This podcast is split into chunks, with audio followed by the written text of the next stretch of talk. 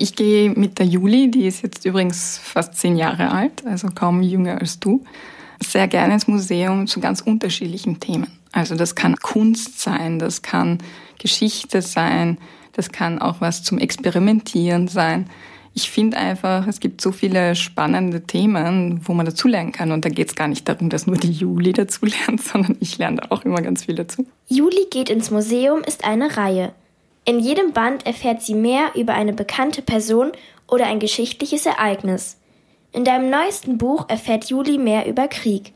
Wieso wolltest du ein Buch über Krieg schreiben? Und zwar ist es so, dass ich von einem Museum angesprochen wurde, die das Thema für Kinder aufarbeiten wollten.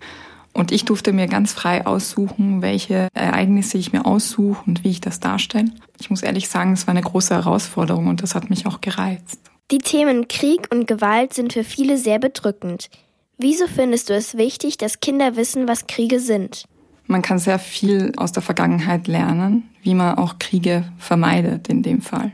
Wir finden heute noch alle möglichen Spuren von Krieg, selbst von jenen, die viele Jahrhunderte zurückliegen. Ich glaube, das Wichtigste ist, dass man begreift, wie schnell ein Krieg eigentlich losgelöst werden kann.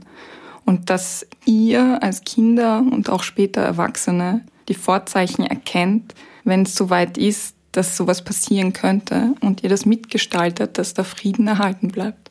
Was könnten solche Vorzeichen denn zum Beispiel sein? Im Beispiel zum Beispiel des Dreißigjährigen Kriegs, der vor ungefähr 400 Jahren war, ist es so, dass um religiöse Bekenntnisse gestritten wurde. Also eigentlich haben Protestanten mit Katholiken gestritten um Macht, um Länder, über die Bestimmung, über die Bevölkerung.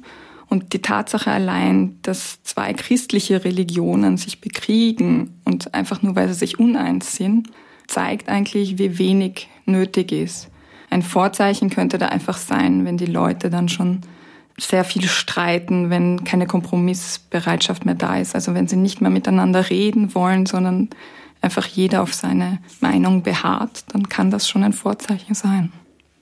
Du hältst auch Vorträge in Grundschulklassen über Krieg. Was für Fragen haben die Kinder denn dann zum Beispiel?